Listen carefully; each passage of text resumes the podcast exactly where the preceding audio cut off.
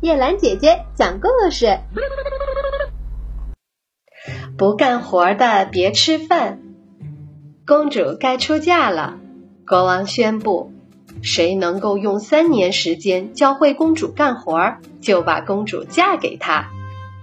于是，国王派出心腹大臣去为公主选婿。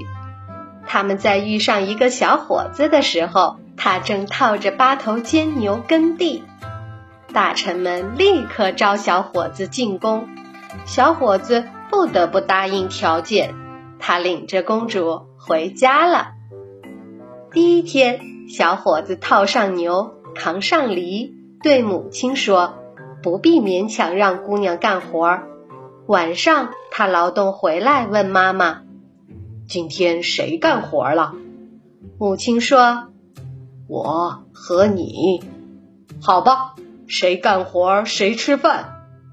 国王的女儿觉得话不中听，十分生气，饿着肚子睡觉去了。第二天像头天一样度过。第三天，国王的女儿受不了了，便对婆婆说：“妈妈，给我点什么活做吧，别让我闲坐着了。”婆婆吩咐她去劈柴，为了吃饭。公主什么都学会了。